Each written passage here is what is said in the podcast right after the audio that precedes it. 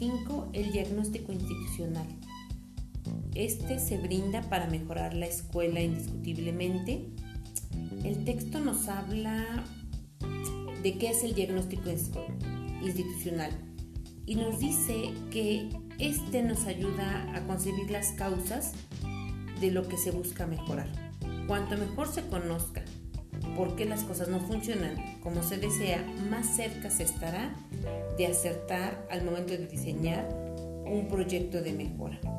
Por lo tanto, el diagnóstico es la base sobre la que se va a sustentar este proyecto de mejora. El documento nos dice también que un diagnóstico permite identificar los problemas. Siempre hay más de uno. Priorizar los más importantes y conocer sus causas. Esto es, preguntarse qué elementos de la escuela causan la dificultad y podrían mejorar. La importancia del diagnóstico es que brinda información sobre las condiciones, procesos y resultados que importan para la meta de la escuela. Que todos los alumnos aprendan, que sería la situación principal. El diagnóstico, por lo tanto, implica analizar las situaciones de la escuela en general y las condiciones de práctica institucional vinculadas al aprendizaje tener en claro el objetivo que se quiere lograr y evaluar la distancia entre la escuela deseada y la escuela actual. Definir los problemas institucionales que explican la distancia entre la situación actual y la deseada. Y nos propone varios pasos. Por ejemplo, el número uno nos dice de los síntomas a los problemas y de ahí a las causas. Es decir, no hay un solo camino para realizar un diagnóstico puede haber diversos elementos que se mantienen en juego, pero sí hay elementos importantes que tenemos que desarrollar. Por ejemplo, detectar los síntomas es uno de ellos, detectar los problemas, indagar las causas de estos problemas que, se nos están presentando. Nos trae varios ejemplos, este documento eh, nos ayuda mucho porque trae varios ejemplos de cómo pueden eh, detectar esos síntomas y entonces detectar los problemas y las causas posibles de ese problema. Nos dice que esta situación debe estar basada en una evidencia empírica válida, relevante y suficiente.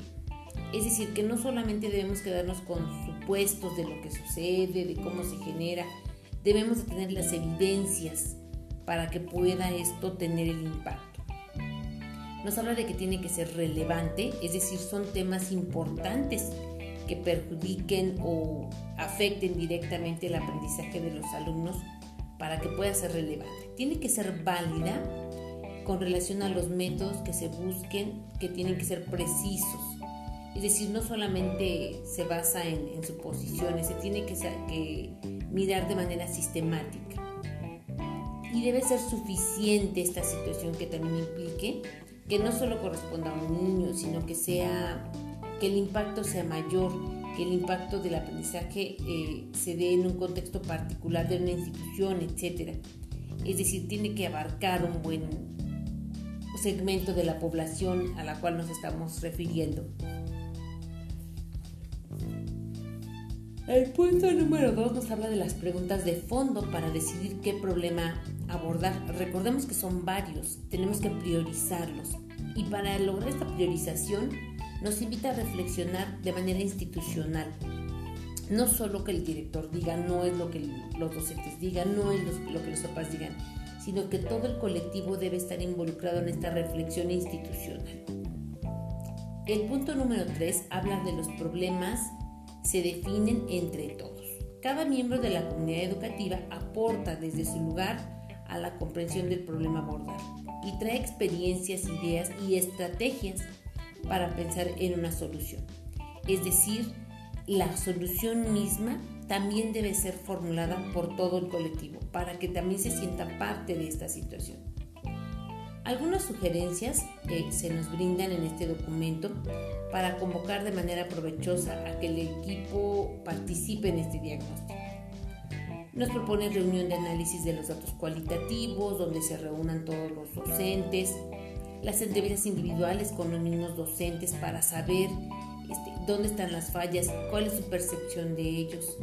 También los talleres de reflexión y estudio de casos de los docentes para que ellos se vean a sí mismos, pero desde una perspectiva diferente. Se analicen, permiten el análisis de los demás sin sentirse señalados.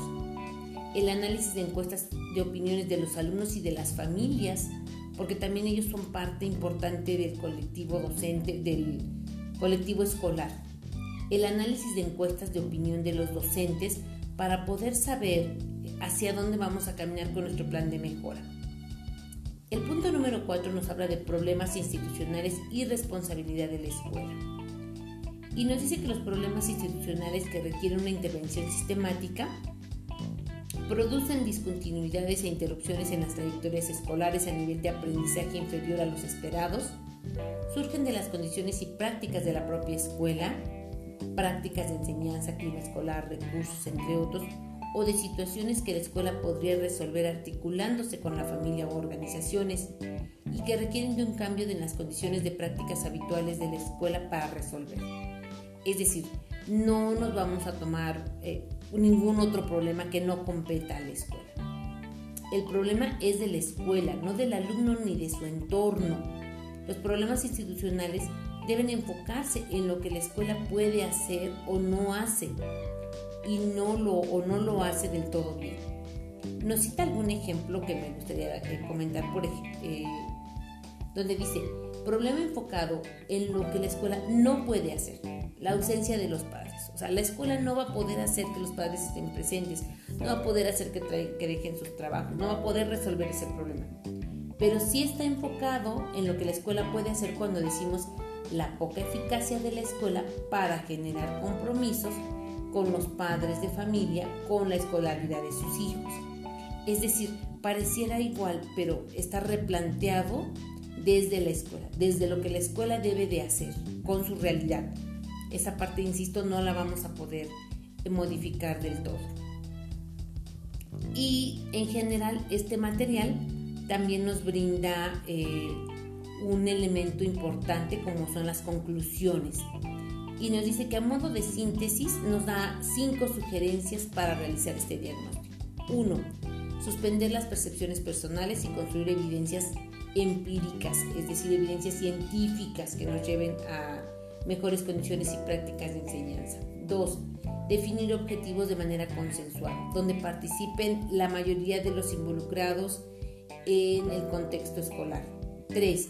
Priorizar los problemas. No todos los vamos a poder resolver, pero vamos a resolver aquellos que nos sean más importantes y primordiales. 4. Detectar síntomas, problemas y causas para problematizar la situación de la escuela en la forma más completa posible. Y 5. Enfocarse en las responsabilidades y las capacidades de respuesta de la escuela sobre los resultados de aprendizaje y las trayectorias escolares.